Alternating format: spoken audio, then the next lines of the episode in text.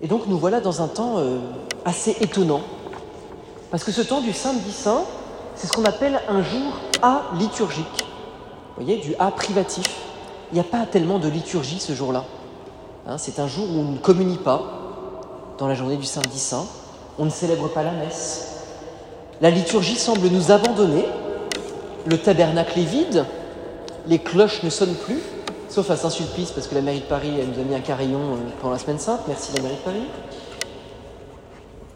Les cierges ont disparu, enfin en théorie, et la vie de l'Église semble comme s'arrêter en ce samedi saint, comme en suspens, comme quand vous faites pause sur le film à la télévision. Seuls quelques psaumes retiennent notre attention et résonnent dans les églises. La croix demeure seule devant l'autel, vide de son crucifié. Oh nous, on a mis le crucifié plutôt que la croix quasiment, mais c'est l'idée. C'est intéressant de voir qu'en ce samedi saint, nos amis orientaux, notamment au presbytère, vous savez que nous avons des prêtres qui sont euh, de rite oriental, ukrainien, et, ils ont un office eh bien, de la mise au tombeau de Jésus, le samedi saint au matin. Vous voyez, c'est intéressant hein, pour nous de, de rentrer dans ce mystère-là. C'est le mystère du silence, le mystère du tombeau qui est fermé, le mystère des disciples abandonnés. C'est vrai que un peu le risque du samedi saint, c'est euh, de passer au-dessus, c'est-à-dire de se, de dire bon bah c'est pas grave, euh, euh, demain il y a Pâques, donc Pâques égale gigot.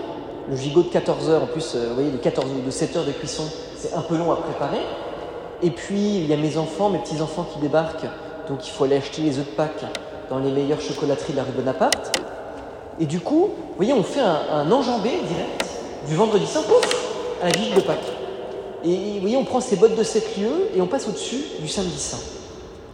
En fait, je crois que c'est intéressant de rentrer un peu spirituellement dans le désarroi des disciples. Imaginez un petit moment. Vous êtes Pierre, Jacques, Jean, Thomas, Jacques et Philippe, Barthélemy, Matthieu, Simon et Jude, et vous êtes, euh, vous venez de contempler le corps de Jésus mort sur la croix. Ça fait trois ans que vous suivez Jésus. Ça fait trois ans que vous avez quitté euh, femme, enfant, euh, père, mère, travail, pour être disciple de Jésus. Et Jésus est mort. Jésus est mort. Vous voyez, ils ont cru que Jésus serait roi de Jérusalem. Et non, Jésus est mort. Quelle détresse pour eux. Quelle détresse pour eux. C'est dans ce mystère-là qu'il nous faut rentrer aujourd'hui. Dans ce mystère de la compassion. Compassion, hein, ça veut dire compassion, à souffrir avec. Nous venons, et c'est une première attitude spirituelle qu'on peut noter pour vivre ce samedi saint, vivre la compassion avec les apôtres, avec les disciples, avec tous ceux qui ont suivi Jésus heure par heure et qui se retrouvent décontenancés, abasourdis, anéantis. Anéantis. Parce que nous, on a la chance de connaître la grâce de la résurrection. Mais rappelez-vous que les apôtres, ils ont du mal à comprendre et que du coup, ils ont du mal à, entrer dans cette espérance-là. Pour nous, c'est un peu plus facile. Alors sur les feuilles que vous êtes en train de recevoir, je vous ai mis notamment un très beau texte dont on va parler un petit peu, qui est une homélie ancienne d'Épiphane, du pseudo-Épiphane, qui date du 4e au 5e siècle, pour le grand et saint samedi. C'est, pour ceux qui étaient à l'office de 7 heures, le texte que j'ai lu tout à l'heure à l'office de 7 heures, un texte magnifique, qui commence comme ça. Vous l'avez sur votre feuille. Je veux ça, tu veux cette feuille? Que se passe-t-il? Aujourd'hui, un grand silence enveloppe la terre. Un silence et un grand calme. Un grand silence parce que le roi dort. Dieu s'est endormi dans la chair et il réveille ce qui était dans les enfers. Vous voyez, dans le credo, nous professons que Jésus a été crucifié sous Ponce Pilate, qu'il est mort, qu'il a été enseveli et qu'il est descendu aux enfers. Voilà ce que nous fêtons aujourd'hui, ce que nous célébrons. la descente aux enfers du Christ. C'est intéressant d'ailleurs d'entrer dans cette descente aux enfers après avoir vécu le XXe siècle. Vous voyez, notre époque, et en particulier le, le siècle dernier, l'humanité est devenue quelque peu sensible à ce mystère du samedi saint, ce mystère du Dieu caché. Jésus qui est emprisonné dans son tombeau, il est caché. Comment ne pas raisonner cela avec l'histoire contemporaine de toutes ces époques et ces périodes troublées de l'histoire où Dieu semble caché? On peut penser bien sûr à ces grandes guerres, on peut penser à ces grands génocides, mais on peut penser aussi à cette pandémie. Face à toutes nos prières, face à toutes nos supplications, on peut avoir l'impression que Dieu se cache, que Dieu ne répond pas, que Dieu reste désespérément silencieux. Eh bien voilà quelque chose dans lequel on peut rentrer en ce jour. Vers la fin du XIXe siècle, Nietzsche avait écrit Dieu est mort et c'est nous qui l'avons tué.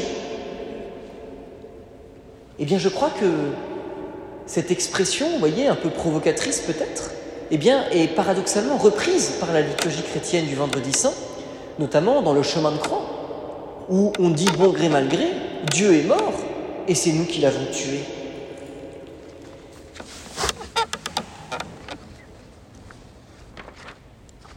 Voyez, l'obscurité des jours, de la pandémie, mais de toutes ces histoires aussi qu'on a pu vivre dans le XXe siècle, eh bien, peut nous interroger, nous interroger sur la vie, à nous qui sommes croyants, à nous qui avons aussi affaire à cette obscurité. En vivant ce samedi saint, eh bien, nous ne faisons pas l'économie de l'obscurité. En ce jour, nous pouvons déposer devant Dieu, devant le Christ au tombeau, ou même devant la pierre du tombeau, tout simplement, tous ces silences de Dieu qui nous interrogent et qui nous scandalisent. Tous ces pourquoi, Seigneur Il y a quelque temps, j'ai rencontré une femme, c'était pas ici, qui euh, a fait tout un chemin de conversion. Elle a fait tout un chemin de conversion et, euh, et elle avait le désir de se marier avec son compagnon, qui n'était pas son mari. Et son compagnon a été atteint d'un cancer un peu foudroyant. Et il est mort trois jours avant la date du mariage. C'est une personne qui avait euh, une bonne cinquantaine d'années. Trois jours avant la date du mariage tant espéré. Eh bien, cette femme-là, elle m'a raconté, elle a témoigné quelques semaines après, quelques mois après, que elle ne comprenait pas ce silence de Dieu à sa prière. Pourquoi, à trois jours près, fallait-il qu'il meure sans qu'ils aient eu le bonheur de se marier, même si bien sûr elle savait qu'il était condamné. Elle a crié Pourquoi Seigneur? Pourquoi Seigneur? Mais je crois que cette prière, ce pourquoi, cet appel au secours ou ce cri de détresse, qui peut être celui des apôtres, qui peut être celui de Marie-Madeleine, qui peut être celui de la Vierge Marie, que sais-je, eh bien a été une prière et a porté un fruit spirituel. Elle me racontait avec, avec joie que dans ces moments où, elle en voulait à Dieu, qu'il y a un moment où elle en voulait tellement à Dieu qu'elle n'en pouvait plus, et eh bien précisément, il y a un séminariste qu'elle aimait bien qui l'a appelé pour prendre des nouvelles, pour lui demander. C'était la réponse de Dieu dans le silence du tombeau. Vous voyez, ces silences, ils rejoignent une prière du missel romain qu'on ne connaît pas très bien. Vous le, il y a une messe que vous connaissez sans doute pas, parce que beaucoup, peu de prêtres la connaissent, qui s'appelle, dans le missel la messe pour toute détresse. Vous, vous connaissez les messes pour euh, le mardi de la troisième semaine du temps ordinaire, vous connaissez. Et puis il y a des messes à la fin qu'on appelle des messes votives ou des messes pour des intentions particulières. Et donc, euh, si on utilise un peu celle pour les vocations, on se sert moins de celle pour demander la pluie ou le beau temps. En tout cas, à Paris, c'est moins le cas. On pourrait demander la chaleur, ce serait pas mal. Mais il y a une messe qui s'appelle Pour toute détresse. Et l'oraison de la messe dit la chose suivante. Seigneur, si nous étions dans un monde sans péché, nous ne subirions pas cette épreuve, pour que nous en sortions enfin, accueille nos prières et cette offrande par Jésus le Christ, notre Seigneur. Si nous étions dans un monde sans péché, nous ne subirions pas cette épreuve, pour que nous en sortions enfin, accueille nos prières et cette offrande. Voyez, cette prière et cette journée du samedi saint signifie que bah, Dieu s'est fait homme et qu'il a choisi d'entrer dans la solitude absolue et extrême, où il n'y a aucune lumière, aucun rayon d'amour, où règne l'abandon total et la détresse, aucune parole de réconfort, les enfers. Voyez, les enfers, c'est pas faire attention. Hein. Les enfers, c'est pas l'enfer au sens de, Satan, c'est bien euh, le lieu du séjour des morts. Jésus-Christ, demeurant dans la mort, a franchi la porte de cette ultime solitude pour nous guider également et pour nous aider à la franchir. Nous avons tous parfois ressenti ce terrible abandon. Et c'est sans doute ce qui nous fait plus peur que la mort, d'être abandonnés. Vous voyez, d'être tous. Vous savez, c'est amusant, hein. vous voyez, quand on est tout seul dans l'obscurité. Vous, savez, vous avez sans doute euh, des, des, un certain nombre d'entre nous qui ont l'âge d'avoir des petits-enfants. Euh, et, vous savez, les petits-enfants, on leur met euh, une petite veilleuse. Parce que la nuit, ça fait peur. Eh bien, je crois que dans ce mystère du samedi saint, quand Dieu descend aux enfers, il vient visiter dans notre vie ces lieux de noirceur, ces lieux de peur, ces lieux d'angoisse, qui sont nos enfers finalement. Vous voyez, dans notre vie, on a des enfers, hein, des situations impossibles, des situations dont on ne parvient pas à se sortir, alors elles peuvent s'appeler addiction, maladie, détresse familiale ou sociale. Elles s'appellent souvent solitude ou angoisse. Tout cela, ce sont nos enfers. C'est ça le sens d'abord du samedi saint. Jésus compatit à notre vie jusqu'à entrer dans cette profondeur des enfers. Ensuite, vous voyez, ce, samedi saint, c'est mon deuxième point, c'est un sang pour se laisser visiter par Dieu. Oui, dans cette homélie là que je vous ai mis ici, je vais m'arrêter, on va ouvrir la deuxième page.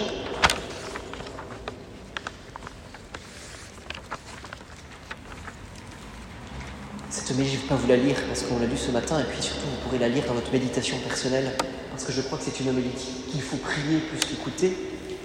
Il y a une, vous avez une image qui vient d'une chapelle à Istanbul, d'une fresque très connue qui représente le Christ au milieu qui vient tirer Adam et Ève des enfers. vous avez le Christ au milieu qui tire Adam et Ève des enfers. C'est tout à fait euh, intéressant. Alors on voit bien leur, tombeau et il vient les attraper par la main. En fait, toute l'homélie sur le grand et saint Saint-Denis, c'est l'histoire de la rencontre du Christ avec tous ses anciens. Il y a euh, on nous le dit. Hein.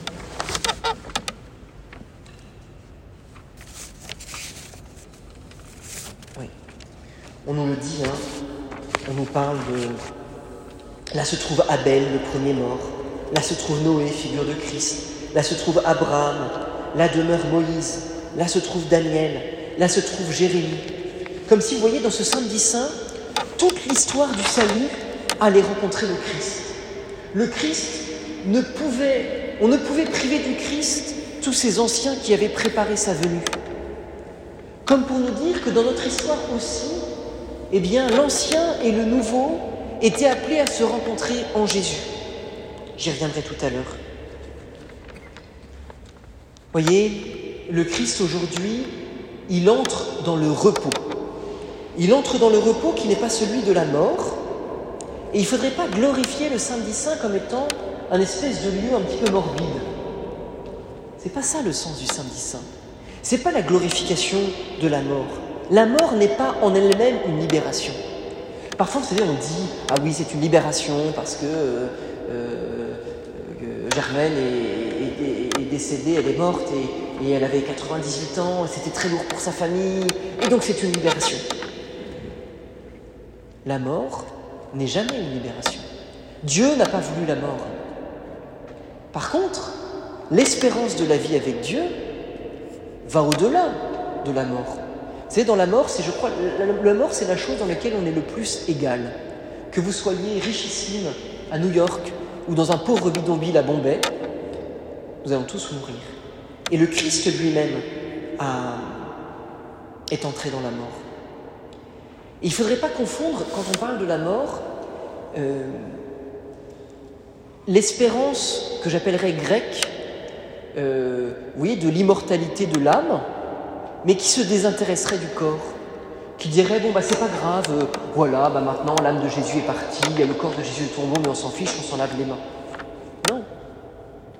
Pour un chrétien, eh bien, par sa mort, Jésus a donné la vie à ceux qui sont dans les tombeaux, pas simplement à l'âme, mais à la personne, l'âme et le corps. Quand Jésus descend aux enfers, c'est pour tirer des enfers le corps et l'âme, c'est-à-dire la personne de tous ceux qui nous ont précédés. Il faut faire attention, parce que si on, zappe un peu le côté que la mort est douloureuse, que la mort est violente, que la mort est la mort, si on n'entre pas un peu dans ce mystère du tombeau, on ne pourra pas vraiment vivre la résurrection. Parce qu'on ne comprendra pas tout ce qu'elle implique, la résurrection.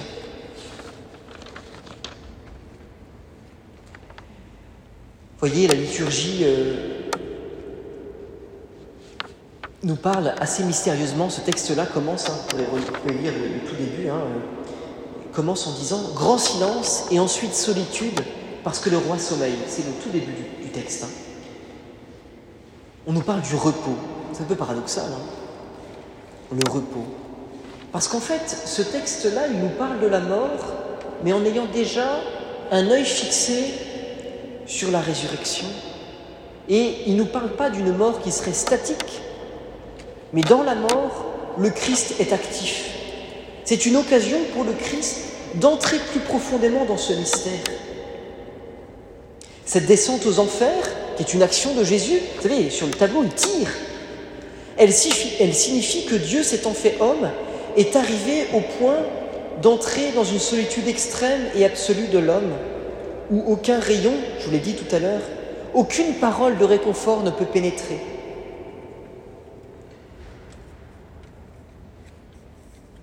Dans le royaume de la mort a retenti la voix de Dieu. Voilà l'espérance chrétienne. Dans le royaume de la mort a retenti l'espérance chrétienne. La voix de Dieu. C'est très amusant, je vous lis euh, un tout petit extrait pour vous sensibiliser à ça. Ça raconte, hein, c'est très visuel, cette, homélie. Je vous relis sur la deuxième colonne. Adam reconnut la voix de ceux qui cheminaient dans la prison, de celui qui cheminait dans la prison, et s'adressant avec ceux qui étaient enchaînés avec lui depuis le- commencement du monde, il parla ainsi. J'entends les pas de quelqu'un qui vient vers nous. Et pendant qu'il parlait, le Christ s'est avancé vers eux, muni de la croix, l'arme de la victoire. Lorsqu'il le vit, Adam, le premier homme se frappant la poitrine dans sa stupeur, s'écria vers les autres, Mon Seigneur avec nous tous. Et le Christ répondit à Adam, et avec votre esprit. Il le prend par la main et le relève en disant, Éveille-toi, ô toi qui dors, relève-toi d'entre les morts. Et le Christ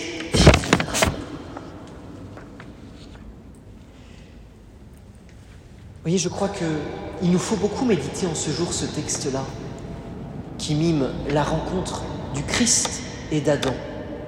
Parce que nous sommes cet Adam, nous sommes celui qui a besoin d'être tiré de ces enfers de nos vies.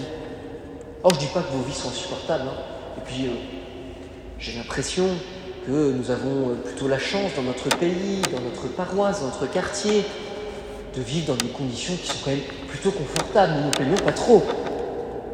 Et pour autant, je crois que chacun d'entre nous, nous sommes marqués par des choses qui nous font souffrir, qui nous blessent, qui sont comme des tombeaux, qui nous étriquent, qui nous enferment.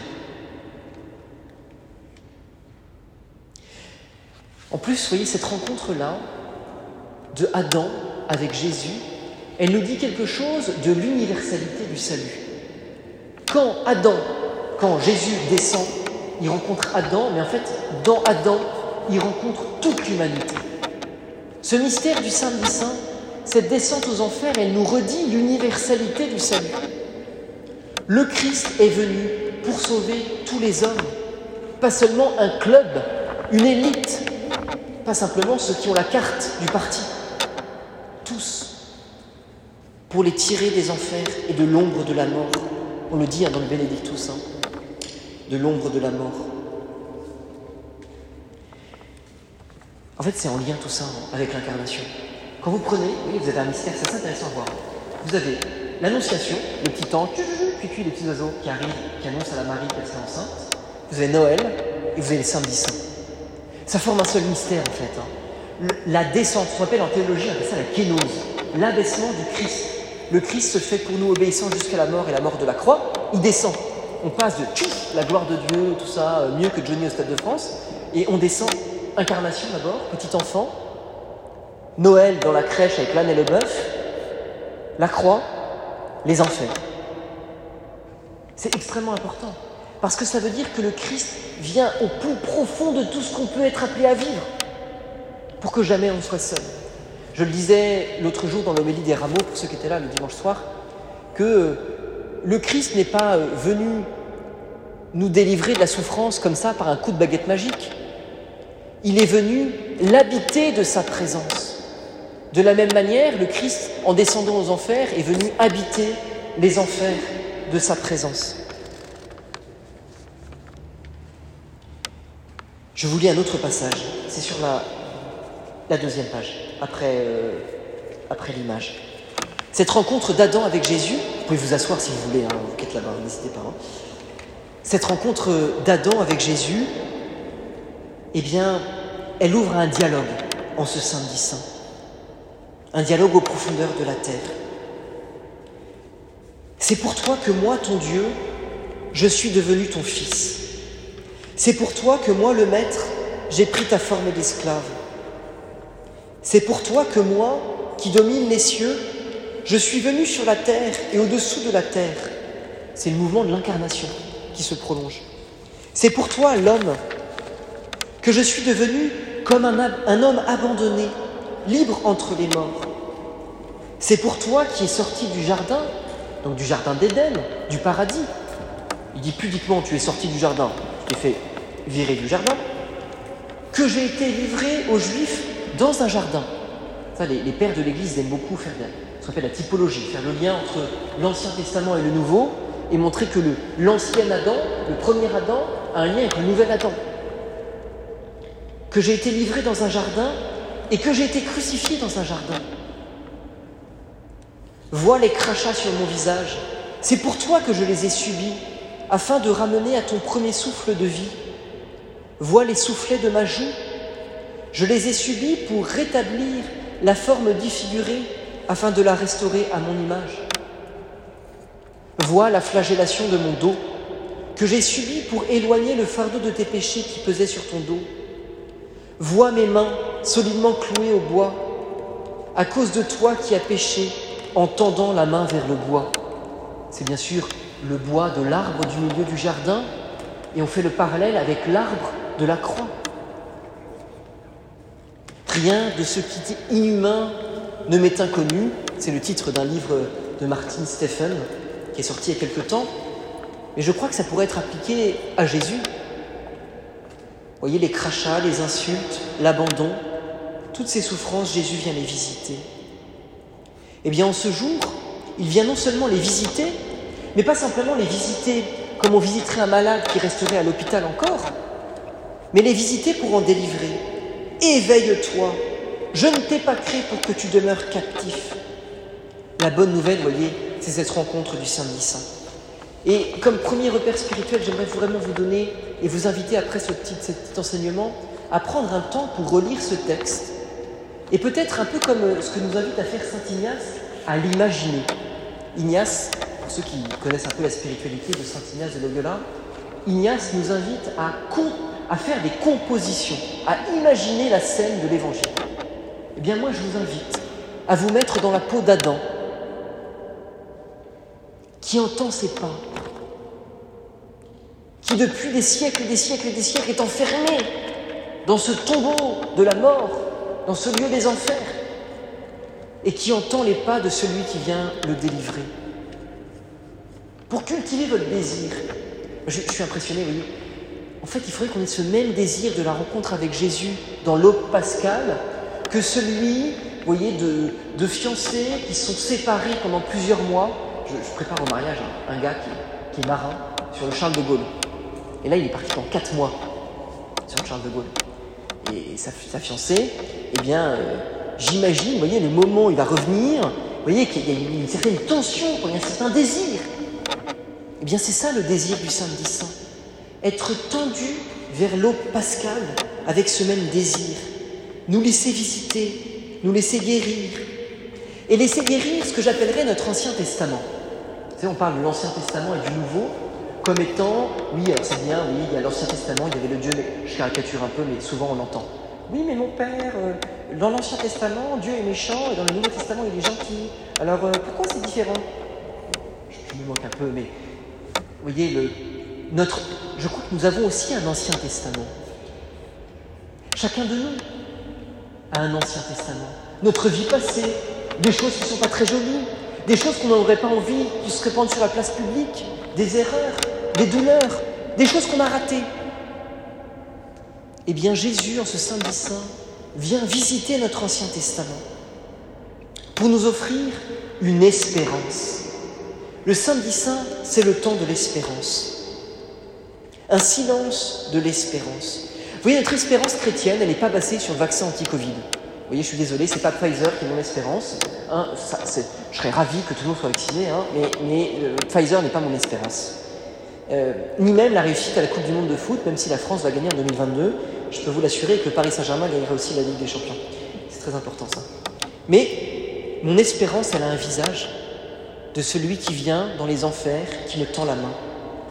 Benoît XVI a écrit en 2007 une encyclique sur l'espérance qui s'appelle Spe Salvi, sauvé par l'espérance, sauvé dans l'espérance. Il nous dit, je ne vous ai pas mis le texte, désolé, encore une, encore une chose, nous avons besoin d'espérance, de plus grande et de plus petite, qui au jour le jour nous maintiennent en chemin. Mais sans la grande espérance, qui doit dépasser tout le reste, elles ne suffisent pas. La grande espérance ne peut être que Dieu seul, qui embrasse l'univers et qui peut nous proposer et nous donner ce que seuls nous ne pouvons atteindre. Précisément, le fait d'être gratifié d'un don fait partie de l'espérance. Dieu est le fondement de l'espérance. Non pas n'importe quel Dieu, mais le Dieu qui possède un visage humain et qui nous a aimés jusqu'au bout, chacun individuellement et l'humanité tout entière. Son règne n'est pas au-delà, un au-delà imaginaire, placé dans un avenir qui ne se réalise jamais. Son règne est présent, ici, là où il est aimé et où son amour nous atteint. Seul son amour nous donne la possibilité de persévérer avec sobriété jour après jour, sans perdre l'élan de l'espérance, dans un monde qui par nature est imparfait. Et en même temps, son amour est pour nous la garantie qu'existe ce que nous pressentons vaguement et que cependant nous attendons au plus profond de nous-mêmes, la vie qui est vraiment la vie.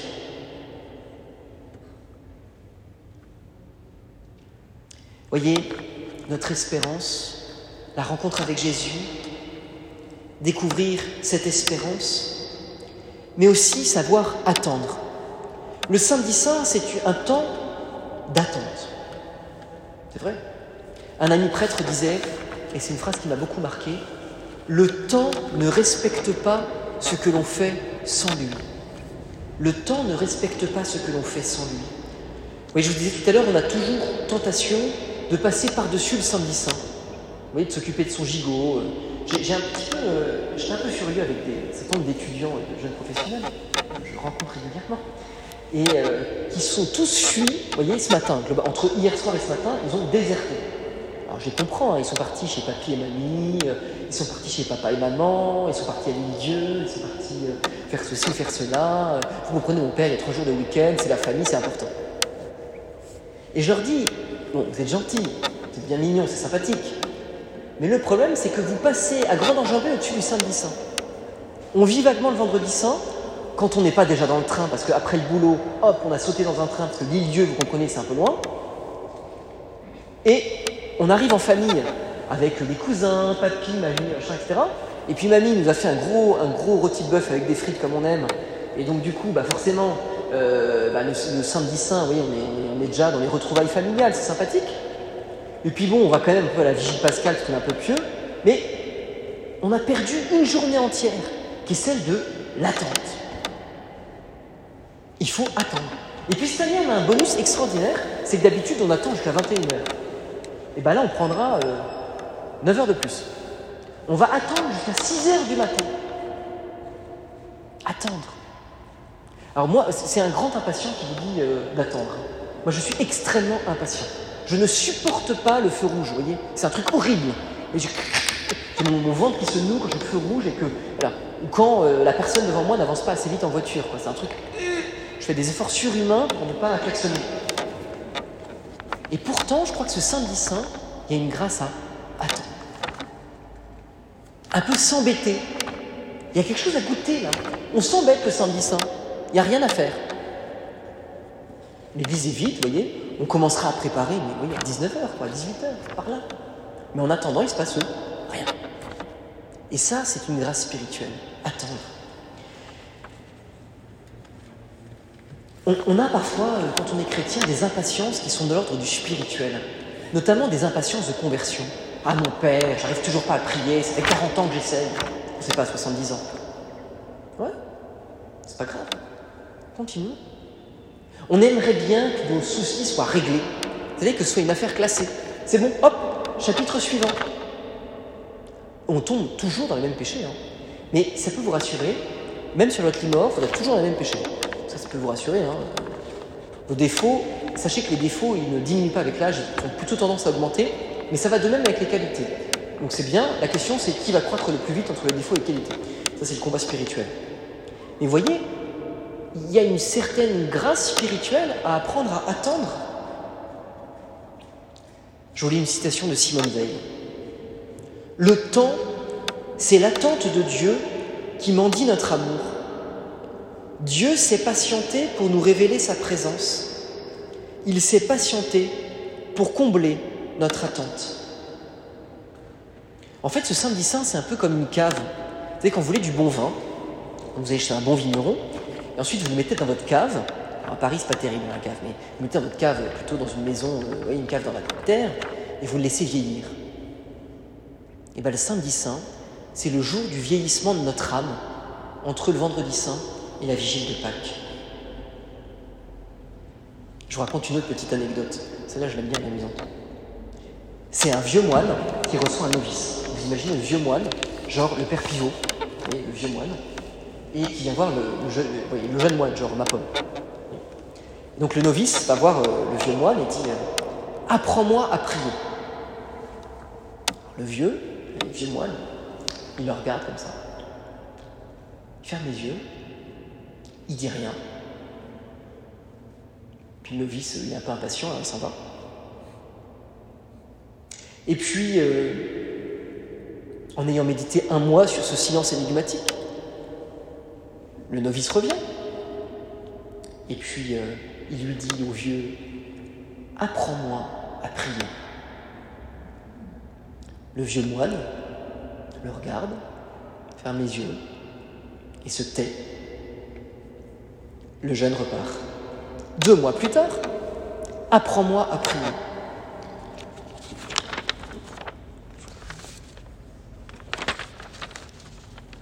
Le vieux se tait. Finalement, il l'attrape par le cou, lui plonge la tête de force dans la rivière. Le jeune s'agite et se débat. Il est au bord de s'étouffer. Le vieux moine le retire rapidement l'eau, la, tête de l'eau, lui fait cracher son eau et lui dit quand tu voudras prier avec autant d'ardeur que tu as voulu respirer, alors je t'apprendrai. C'est intéressant hein, d'entrer dans cette patience qui fait monter ce désir en notre cœur. Eh bien, ce samedi saint, il est là pour faire monter le désir de l'aube pascale dans votre, dans, votre cœur. Et c'est pourquoi j'aimerais déjà vous parler, et c'est l'objet du deuxième texte que je vous ai mis pour méditer, des lueurs de Pâques. Parce que ce samedi saint, il nous aide à entrer déjà, il est déjà orienté vers l'Alléluia pascal. Dans une paroisse où j'étais, euh, quand j'étais étudiant, il y avait une belle tradition qui vient des rites orientaux, qui était que, euh, au moment après l'épître de la vigile pascale, le diacre solennellement se levait vers le prêtre en disant Père, je vous annonce une grande joie, c'est aujourd'hui l'Alléluia. Et le prêtre entonnait à cappella l'Alléluia. Et vous voyez, et on était dans la paroisse, on était habitués, et puis bon, il y avait ceux qui étaient paroissiens habitués à ça, il y avait toute une tension jusqu'au moment où le diacre annonçait comme la délivrance. C'est aujourd'hui l'Alléluia. Eh bien, petit à petit, la liturgie nous y prépare. La vigile s'ouvre avec la liturgie de la lumière que nous connaissons bien. Et je vais vous relire, parce qu'en fait, on passe complètement à côté des oraisons de la messe. Je vous relis l'oraison, je ne l'ai pas mise là, mais je vous relis l'oraison, que le prêtre lit en bénissant le feu.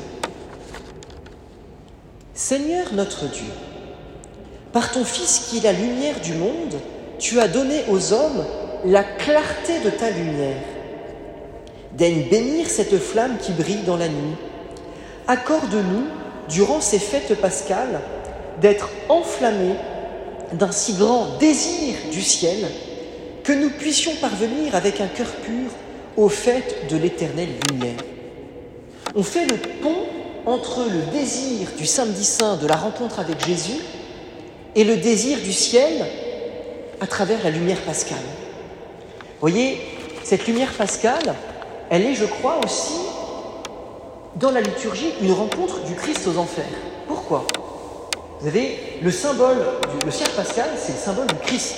Hein il pénètre dans l'église noire. Donc là, par pitié, vous voyez, pas de lumière électrique, pas d'écran, pas de bougie, l'église noire. Les enfers, quoi. Et vous avez le cierge pascal qui pénètre seul. Et c'est la seule lumière qui va illuminer tout le bâtiment. Parce que quand on la partage, cette lumière, elle ne décroît pas. Oui, on chante. Lumière du Christ, nous rendons grâce à Dieu. Et on avance. Le Christ qui avance pas après pas à la rencontre et qui vient illuminer l'Église de l'intérieur. Et vient alors le chant de l'exultet. Alors vous connaissez un l'exultet, vous l'entendez tous les ans. Mais je ne suis pas sûr que beaucoup d'entre nous et pris le temps de le méditer. On l'entend, vous savez, on entend le diacre ou le prêtre qui s'époumonne. Qu'exulte de joie dans le ciel la multitude des anges. La suite, c'est demain. Vous voyez, on l'entend, mais est-ce qu'on y fait attention? Dans l'Église, cet exultet, c'est un truc très particulier. Dans la liturgie, c'est un truc très bizarre. C'est une sorte d'apax, comme on dit. Euh, puisque l'exultet, c'est un chant. Mais c'est un chant qui est réservé normalement au diacre. À défaut, si le diacre ne peut pas chanter, il faut forcément le chanter, c'est le prêtre. Puis si c'est vraiment le prêtre ne peut pas, bah, c'est quelqu'un d'autre. Mais c'est un chant donc, et qui, est adressé d'abord au Christ, mais via le Cierge pascal. On doit chanter l'exultate tourner vers le Cierge pascal, vers la lumière du Christ ressuscité. Et ce texte-là, un peu étrange, on va l'honorer au moins autant qu'on fait l'évangile du dimanche. Vous savez, l'évangile, on encense, on met des cierges, machin, tout ça, patati patata. Et eh bien là, c'est pareil. Le diacre ou le prêtre, il va encenser le texte de l'exultète, puis il va encenser le cierge pascal, puis seulement il va le chanter solennellement. Pour nous dire combien cette lumière du Christ ressuscité, symbolisée par ce cierge pascal, est importante. Et dans la liturgie, c'est très spécial parce qu'on retrouve le dialogue de la préface. Vous savez, le Seigneur soit avec vous et avec votre esprit. C'est ça, ce qu'on a retrouvé. Monseigneur, euh, le texte qu'on a lu tout à l'heure, là, je euh, Monseigneur avec nous tous et avec votre esprit. C'est pour vous montrer tous les liens qui existent dans la cohérence de la liturgie. Le Seigneur soit avec vous et avec votre esprit. Et là, le prêtre, le diacre, chante une sorte de préface. Vous voyez, la préface à la messe, c'est Vraiment, il est juste et il est bon de te rendre gloire. Et ça, et ça. Hein. bien, tout ça, eh bien, pour nous introduire à la vigile de Pâques, pour nous faire entrer dans la profondeur de ce qui va se jouer maintenant. Alors, ce texte, il est très ancien. Il remonte au IVe siècle. Je l'ai dit, il est tourné vers le Cierge pascal. Et, euh, oui, pour illustrer ce que j'ai dit tout à l'heure sur le fait qu'il soit tourné vers le Cierge pascal, on dit dans le texte, hein, vous le lirez, dans la grâce de cette nuit, accueille Père très saint le sacrifice du soir de cette flamme, montant de cette colonne de cire que l'Église t'offre par nos mains. L'objet de tout ce chant, c'est la joie pascale. Alors vous allez regarder les premiers paragraphes, vous allez regarder, c'est, on, a d'abord la exulter de joie multitude des anges, c'est-à-dire la création invisible qui est convoquée, le ciel tout entier qui doit exulter de joie, et vous noterez que c'est un impératif. Je ne vous laisse pas le choix d'exulter, c'est exulter de joie. Vous êtes prié d'exulter de joie. Parce que le mystère qu'on va célébrer fait que vous êtes obligé d'exulter de joie. Un, les anges. Sonnez cette heure triomphale pour l'habitant de ses etc. Réjouis-toi, mère l'Église. L'Église est convoquée. J'en ai oublié un. Euh, oui, dans le texte. Et puis aussi la terre tout entière qui est appelée à exulter de joie. Et pourquoi est-ce qu'on exulte de joie? Eh bien, on exulte de joie parce que tout ce texte nous rend compte, finalement, nous dit pourquoi il faut exulter de joie.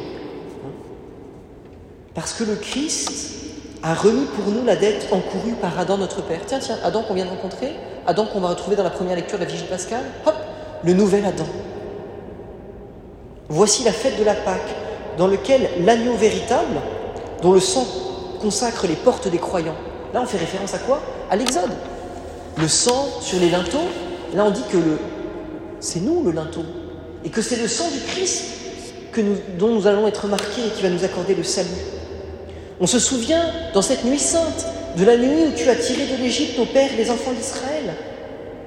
Et on demande à Dieu que cette lumière du cierge pascal vienne illuminer non seulement nous-mêmes, mais encore le monde entier.